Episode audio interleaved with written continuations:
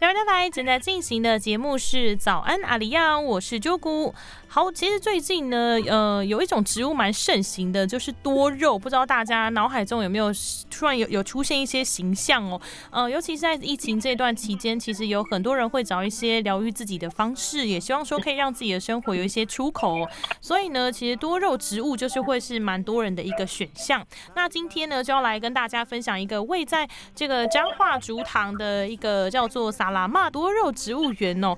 其实那时候看到这个萨拉玛的时候，想说，嗯，这可能跟族人有关哦，然后马上点进去看，研究了一番，才发现说，哎，其实这个呃原主呢，就是来自我们阿美族的莎拉，她现在就在电话线上。莎拉你好，Hello，主持人九姑，还有各位听众，大家好。在今天的这个马凡纳会客室单元当中，我们就是邀请到莎拉要来跟我们分享，就是关于这个呃萨拉玛植物园的故事哦。那其实我蛮好奇说，哎，怎么会就是有这个契机，说会决定在彰化选在。彰化竹塘开辟这个多肉植物园呢？其实动机很简单，我们当初其实只是想说要照顾我公公。哎，那因为我是来自阿美族嘛，嗯，那我们的我彰化是先生的老家，那我们是在三年前搬回来这边居住，那也是因为我我们是要搬回来照顾公公，嗯，然后才开始把菜园整理起来。嗯嗯，然后去做我们喜欢做的事。所以怎么会选择就是要去多肉种多肉这件事情？因为我记得我自己对多肉的这个印象，因为我自己其实也有种过。当初因为它那个样子实在是太讨喜了，就 一个小小的盆栽，然后就绿绿的，然后是有其他颜色这样的，就觉得好可爱哦。可是其实它照顾起来非常不容易，怎么会想要选择就是多肉植物来作为一个发展的一个开始呢？其实这这要说谈起来真的是很很长一段，嗯，开始要接触，因为其实我们之前在台中工作，然后会开始接触多了是在二零一四那一年，嗯，我们单纯会碰到多肉是因为先生他的朋友。嗯，送了我们石莲花。嗯，那他这个石莲花是要拿来喂乌龟。哦，喂乌龟。对，因为我们有养乌龟，单纯是要给乌龟吃。那一后来他就说，其实这多肉植物很可爱，就像你说的，就是它有肥肥的叶子啊，很很可爱。它的形状就是跟一般的花不太不太相同，所以那时候我们就开始这样接触到多肉植物。啊，因为没有经验，我们是养在台中的阳台。我完全没有经验，然后加上环境不适合，我们就一多肉就一直只干脆带回来老家这边养。就想说，那不然假日回来也可以陪老人家。嗯，后来就跟先生商量，后来先生就说他想搭一个简单搭一个多肉的墙，然后可以在那边。玩他喜欢的多肉，因为他觉得就像你刚刚所说的，就是还蛮可爱的，各种各式各样的形态。对，因为我自己那时候在照顾多肉的时候，我是真的觉得它水太多也不可以，也不可以没有 水；晒太多太阳也不可以，没有晒太阳也不可以。对呀，对，就是我才说环境真的是影响到它，所以我们等一下也会就是跟听众朋友就是介绍说。在多肉植物上面可以怎么样去特别的照顾？是可以分享分享我们的经验。嗯嗯嗯，还蛮特别的。就是一开始只是哎，因因为要养乌龟哦，所以就接触到了这个多肉，这也算是一个最一开始的契机。很好玩，真的很好玩。对，回忆起来很好笑啦。在一开始刚有提到说是一个一面墙，想说先来自己玩玩看而已，但是。演变到后来却变成一个很大的植物园，这个过程当中就是应该历经蛮多的故事跟波折吧？哦，真的是很大的波折。哦，可以跟我们分享看看这过程当中历经了什么样的故事吗？因为你知道乡下地方是真的很无聊嘛，真的就是讲到脏话，就是一个很偏乡的一个地方。嗯，那因为我们后我们是在先生先玩。我一开始没有接触，是他先的。嗯，那他那时候搭了一个刚刚讲的那个多肉植物墙，还是用那一种废弃的爸爸的那个叫做什么？呃，铝门窗是非常的简陋，可是它可以在上面待上一整天。很神奇，对，很神奇。我就会一直觉得，真的这么的疗愈吗？后来就是，后来就跟先生就说，呃，我自己也很想找一些事情来做，嗯，要不然就是就跟他请教了一下，之后就在二零一六那一年，嗯嗯，我就跟他一起玩了。所以是很早夫妻会一起玩多肉。嗯嗯嗯嗯，对对对。后来我公公就就吓到，因为我们那时候大量收集品种，原子啊，就多肉本来是一面墙变倍数的好几倍，应该是说好几倍成长。嗯，然后我们就开始就是工作忙碌，然后回来乡下就可以看多肉，那时候舒服，很舒服。而且你想象一下，说你在忙碌的生活步调里面，然后假日回到彰化，又可以很开心的坐在那个角落，嗯，吹着凉凉的风，呃，放松的心情，又喝着泡好的咖啡。嗯，就欣赏整片的多肉花园。我自己想分享，就是因为我们办公室有一个阳台，然后因为办刚好办公室又有一个同事也很喜欢玩植物跟多肉，他就在阳台那边放了很多他自己的多肉的小盆栽。我每次去后面，我都觉得好可爱哦，好像一个小天堂。就是你会在那边就就默默的看着他们那个绿绿的，就是在那边他也没动哦，然后你就看着他，你就会觉得很开心呢，就会很放松这样子。你会觉得很神奇啊？对。这种感觉多么美好啊！人生这是一个人生的出口。然后重点，旁人不知道你到底在干嘛，就是一面墙啊，一面角落。真的，你就坐在那边发呆也可以，发呆一整天也都可以这样子。可以呀，可以。我跟我们两个夫妻才会商量说啊，不然我们来打造一个园子。嗯嗯嗯，就可以做自己喜欢的事，然后又可以陪伴老人家。那其实这个园区的命名叫做萨拉玛，它可以跟我们分享这个命名的过程吗？萨拉玛，我就直接叫他萨拉玛。嗯，那。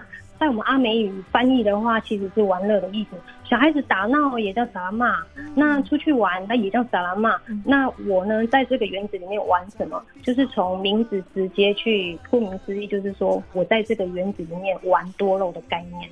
哦，就是玩多肉这样子，哎，对呢。啊 嗯，那你看哦，你看我们原住民为什么当初会以这个来命名？其实我们原住民是是有野花野草的这个草根性，那又加上我们原住民又跟大自然共处，因为早期生活这样的结构本来是从农业嘛，一直发展到工业社会，一直到现在是。资讯数位化，生活不断的形态一直在改变，是。然后我们年轻人几乎都是到生活去打拼，然后可是我们这这种原住民原有的草根性还是存在，嗯嗯。然后我们是把把它包裹起来嘛，因为环境改变，那所以我会希望说，借着这个原住民我们原有的这个野花野草的淳朴，嗯，然后把山上还有海边的这种特色带到这个都会区，嗯，然后就是呢，你除了欣赏悦目之外。赏心悦目之外，然后你又可以带入快乐与放松，嗯，然后把这个都会区沉重的压力，还有说什么紧张、枯燥、乏味啊这些，然后就跟乡村的大自然朴实宁静来做一个一个结合，这样一个对应啊，我们会觉得好像说都会区的人来到山上的心境是一样，所以可以放松心情，然后你不一定要到乡村。嗯，所以我才会说用萨拉玛这个来命名。嗯，很多时候我们可能会担心说，我今天假日或时间不够，我没有办法就是跑到很远的地方去让自己放松。然后可能也许我们就可以借着去逛一个这个萨拉玛的。多肉植物园，我们就可以，哎，可以借这样子，就看着这些植物，我们就可以得到一个抒发的一个地方，一个抒发的窗口，也许就是一个会让你小小的放松，可以喘一口气的一个地方，这样子。你光听名字就可以联想啊，那你来到这个地方，你又可以玩到，就是接触这些什么，像是漂流木啊，嗯，或者是木头的这种 DIY 的作品再呈现出来。所以你会觉得说，好像哎，就是很放松的一个地方。那你应该未来可以朝这方面去发展，这也算是一个新兴的一个产业这样子。嗯，我我不敢，我不敢说是新兴产业啊。不过我觉得这是一个还蛮不错的体验，就是说你不一定要到山上，你甚至你自己来到我这边有了一个。一个构想，你甚至会自己在你家的阳台摆上木头，摆上什么？其实这已经变成是你的一个达拉玛的一个意境，就是很快乐。所以我当初就是想说用这个来命名。是，所以其实也不见得是多肉，搞不好也许你今天找到一个可以让自己抒发的方式，可能就像刚莎拉这边说的，就例如说我们可能摆一些绿色植物或者漂流木，让自己可以有一个放松的一个机会，喘一口气的机会。也许这个就可以让你自己，呃，就是你专属你自己的一个萨拉玛的角落这样子。传达一个跟大自然，可以跟我们心境可以做一个抒发，用大自然的一个一个生态，然后抒发我们就是一个紧张的步调呃，真的很需要。对 对，那其实，在萨拉玛，呃，应刚提到说是二零一六年的时候，算是呃蛮开，算是一个一开始就是确定说要盖成一个算算是园区的这个概念。那到了二零一七年的时候，因为有遇到一个台风嘛，因为我们可能会想象说，也许你今天做一些植栽遇到台风，小时候遇到一些台风的时候，会下大雨的时候，你都会想要把那些植物赶快移到室内。那当初就是遇到台风的时候，这个园区还好吗？后来呢，嗯，我就真的是有点后悔，因为养太多了，一面墙变成一个六平大的小小温室，其实不多啦，但是我们会认为，就是台风来的时候，应该结构不会有问题。嗯，你知道那个那个印象深刻那个台风叫梅吉嘛？对的，梅吉台风，它的强度可以让一个小小的温室这样子结构松散，那你就知道它是。多强的一个威力，知道说多如果太多的水分，然后甚至会有水伤嘛，嗯，所以我们就是很担心说，那干脆我们把多植物移到厨房去，嗯嗯嗯，做了这种避难，很空，对，避难很很落魄的避难。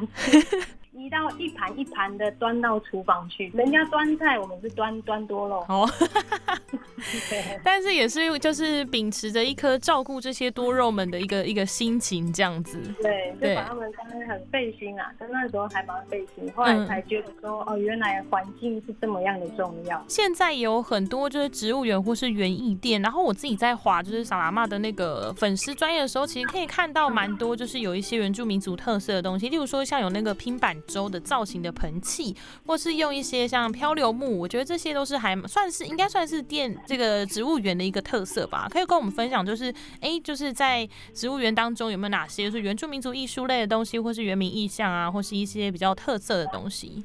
对我，我开始使用木头做创作，其实跟家里的猫要做猫房。是有 有关联，我们 我们只是单纯想要捡一些樟树枝来给猫爬，想象它是一只猎豹这样子。然后呢，就就想说做个摆设，因为刚刚发现放不下去了，那我们就知道摆在外面。嗯，就马上这样一摆，跟多肉放在一起，哎，很对味，你知道吗？嗯，很有味道。所以我们那时候就尝试想说把它挖洞，嗯，后来挖洞之后把多肉种进去，哎，它活得很好，然后很，而且重点是也很搭，然后我里面的戒指也有去调整过。所以那时候我就发现说，好，那我要来尝试用木头来做盆器，学怎么挖洞啊，怎么锯木头啊，这样子就很像那个工艺师、工艺师、雕刻家。哦，哎，对，我们要我们要高雕刻家，可以说，就是那时候真的学了很多，嗯，就是挖洞啊、打抛啊，然后打磨啊，就是学到了，就是会觉得说哇。你会觉得我们怎么阿美族这么厉害？就是可以在因为什么？因为我们阿美族以东海岸来讲的话，人口居多，而且你想到阿美族，我们最具代表的艺术创作一定就是稻草。嗯嗯嗯。线条编织嘛，一个最重要就是我最喜欢的漂流木。对。那为什么我特别喜欢漂流木？是因为它除了它本身那些木纹，嗯，就是经过这样子海岸的那个海浪的跟。就是波打还是什么？嗯啊，侵蚀，所以它有一个本身它的木纹。对，就是你吸引我的地方之外，它还有海的味道啊，对，有意境，对不对？对，然后让我觉得有台东家乡的那种淳朴，就要感受一下。我们先聆听一下，听一下海的声音。嗯 我自己对于漂流木，我自己其实也很喜欢，是因为它原本是一棵树，但是它可能也许历经了，它原本可能在山上，那历经了它跟着河流这样漂流，飘飘飘下，它其实听了很多的这个土地上的故事，或是河流的故事，都告诉。他，然后他最后飘到，就是可能，也许在沙滩上被我们捡到了，那它就是会承载着很多的故事。但我觉得刚莎拉讲到一个让我觉得很浪漫，就是它有海的味道。你可以在彰化的地方，可以也许可以透过漂流木就可以想象说，我的家乡就在那边，因为有沙子啊。对，而且会很香，有一种哦，听到完全懂漂这个在异乡打拼孩子的心情，完全理解。对对对，所以你会觉得它只是一个单纯的木头啊？那那我们就是怎么把它做一个结合，就可以看着它，你就会想到海边的那些呃一个大海，然后旁边有很多的这些花草树木，然后又有岩石，嗯，就沙滩上的场景这样，嗯嗯嗯，就把它缩小到我自己的一个那个创作里添加了多肉的这个色彩，嗯，所以也让这个漂流木变得更有价值，然后也让多肉可以呃有更不一样的一个呈现的方式。那其实我蛮好奇，就是因为刚刚我们提到说，其实多肉它不太好照顾哦，就是我自己的经验是我很常就是把多肉照顾的不好，它可能就会。有一天就这样离开我了，我也是有点难过。就是多肉到底要怎么照顾？因为它真的蛮难的，就是你不能晒太多太阳，然后也不能浇太多水，就是怎么办？怎么办？对，多多肉的种类多到我们都认识不完。光听名字其实就可以知道，它就是叶子比较多肉植物，那多肉植物，多肉植物，它就是叶子很多肉。那本身它就是先透过根。茎还有叶子来储存它的水分，嗯，所以顾名思义，它自己会提供自己水分，那我们就不需要再给予过多的水，所以我们才会说，呃，可以就是依照环境，嗯，然后。适度的给水就好了。但是它在那个盆器或是你的种植的那个土壤的挑选，其实也有一些学问吼。因为像它，例如说刚刚提到说它不能呃不能浇太多水，不能吸太多水，所以其实在土的部分的挑选就会挑那种可能排水性比较高，然后那个盆器也是要挑有洞的，就是可以让水排出去的那一种。嗯哇，植物有做功课耶。多 肉植物它很简单，其实它的首要条件它还是要有阳光。嗯，然后简单来说，多肉就是要有阳光才能行光合作用。是，然后还要有通风的环境。嗯，然后这样它你这些多肉植物才能够保持比较干爽，它也比较不容易染到菌，闷到就会染染到菌。嗯，所以我们在除了一年四季里面，我们特别会特跟我们的。呃，朋友就是会强强调说，就是你春天、秋天、冬天都是他们适合的生长环境，你怎么养都很漂亮。可是面对我们台湾这种海岛型气候，就是在夏天会特别的需要用心去照顾，因为夏天的话它很容易潮湿，还有不通风。嗯，就很容易滋生病菌嘛，所以很多人就会说，为什么养一养不到一个礼拜，就它很重要的就是说，你还要去了解你的土壤里面是用什么样的介质，你的盆栽里面的介质是是什么样子的颗粒介质吗？还是全部就是买回来你完全都没有换盆，都是土壤，这都影响大大的影响这一个植株在存活的那个。那个几率最重要就是它，它们它们的温度一定要是在十到二十五度，最最适合最适合它们生长温度。他们要开冷气了吧？哎，不用啦，哦，不干了。养 多肉还要不冷气哦，所以其实这样听下来，照顾多肉真的是要非常用心哦。可是我觉得很神奇一件事情，就是你在呃，不论是也许不不管是不是多肉啊，其实在照顾这个植物的过程当中，你就会有一种呃，在帮不论帮它换土，或是你看着它哦，你都会有一种很抒发，因为你可以放空脑袋，就专心的就照顾它们，看着它们，这个非常疗愈。这个过程一定会的。我们除了在选择多肉的。品种之外，我刚刚有特别强调我们的介质，嗯，种在里面的土壤，为什么它很重要？就是它会，呃，土壤是提供多肉植物养分，颗粒的石头是要让你在浇花的时候，它不会积水在盆栽里面。所以我们在调配多肉植物的介质的时候，一定要有土壤。然后还有颗粒，然后一笔一去调配。那如果你家环境就是只是养在阳台，没有过多的阳光，我们就会跟客人讲说，就是土壤的部分可以少一点。那你在给水的方式就是可以平均拉到七天到十天，因为。通风会影响水蒸发的时间嘛？哦，对。那有没有比较推荐？就是例如说初学者他想要入，就是入门开始学习接触多肉，或是开始种多肉的话，有没有什么建议或是推荐的？哪哪一种哪一个会比较简单啦？这样子。嗯，我比较会跟我的客人讲，你首先先知道你家的环境适不适合养多肉，嗯，然后再去选择多肉的品种。多肉有一万多种。你要怎么去选择出适合你的？其实还是取决你家的环境啊。因为很多人养在室内，可是室内没有阳光，它要怎么行光合作用？嗯，对，所以你就是变成你就要去养养，去选择对光的需求低的植物。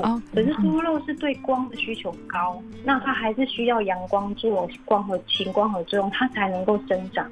对，那所以我会建议客人说，你先把你家的环境，就是说塑造出可以阳光照的进来，是，然后至少要有四个小时以上，然后那个环境是必须是有流动的空气，就是有风会吹进来，然后有可以遮住雨水的，像是我们不是会有一些遮雨遮棚嘛，是，稍微会延伸出去那种也可以，嗯。那或者是说你你本身就有前面的院子，嗯可以露阳的，那我还是会建议说你要区分去管理，说哪一些是可以直接露阳，接触到雨水跟阳光，哪一些是不能过多的雨水，是要可以有。遮阴的地方，遮阳或是遮阴的地方，有做好功课之后，你养多肉比较不会都是像我们一开始接触一样都是失望。对于沙拉来说，多肉之于你的意义，或是你会怎么样用一句话去形容多肉植物呢？一句话，或者是说，因为你看哦，就是你种植，可能种植多肉这么多年了，就是呃，应该说有几年这样子感，跟他们应该有一些感情了，就是呃，对于那一份的这个感觉，可以跟我们分享吗？感觉哦，嗯，我觉得养我自己养了多肉之后，真的会没有时间想太多，嗯，因为因为哈。我们的工作就是变成一年四季都在循环。你自从养了多肉之后，你会开始去开始去重视它，嗯，然后你尤其是迷上了主盆之后，你会把主盆的东西结合在一起。可是看似简单的东西，你可以花一个上午把这个每一个各样的品种种在一起，所以你就会花了很多的心思在这里，所以你就会觉得说种多肉植物真的是很快乐的一件事。嗯嗯，那你要是用一句话吗？要花很多钱。哎。一直买不起，这很现实啊！应该是说，因为它太有魅力了，就是多肉植物是非常有魅力的。你真的是一养就会一直想养下去，因为会有也会有一些成就感，然后内心也会得到一些平静吧。我觉得，对，其实那就跟我们的一样，就是当初去命名沙拉马时，候就会觉得说，哇，我们是在玩多肉。哦，不是在种多肉，是，嗯嗯，对呀。那最后就是想要请莎拉来跟我们分享，就是这个植物园的地点，然后或者是未来推出的活动方向。那如果我要呃购买盆栽，可以透过什么样的管道？嗯，脸书嘛，嗯，呃，可以。我们有成立这个脸书的社团，还有粉丝专业。那我们社团的话，就是要请，就是如果有兴趣的听众朋友，就是要加入。我们才能进入到社团。那粉丝专业的话，我都会上传一些作品，比方说，我有会创作一些木头的的组组合啦，嗯或者是盆栽组合的很可爱的一些嗯画面，啊，分享给我的粉丝专业的一些一个朋友们。所以那时候，嗯，社团的话，我会比较趋向于贩售。社团的话，很简单，就只要输入“萨拉玛多肉植物”。就可以找到，就可以搜寻得到我们。萨拉玛多肉植物也会去参加一些市集，就是如果有一些植物相关的市集，他们也会参加。那相关的资讯其实都可以在他们的脸书粉丝专业萨拉玛多肉植物就可以找到这样子。是是，嗯就是说要呃先学会打好英文。S A L A M A，对，好就可以找到了。好的。我们在 Google 也有注册，所以基本上你只要是呃导航，就是手机先输入，然后直接就可以导航过来。是好，那今天也非常谢谢莎拉来我们早好亮的节目来跟我们分享，就是关于这个多肉植物园的故事哦。我觉得这也是希望可以借这个方式来告诉大家说，其实我们很多的产业不是只有呃所谓的，就在大家比较常见可能原香啦或呃这个咖啡或是旅游，其实也有在种在玩多肉的这个部分。那这个其实也算是大家可以去多认识的一一个部分，这样子。谢谢莎拉，谢谢。哎，不顾，谢谢你哦。以上内容由阿里样九六点三原著民族广播电台制作提供。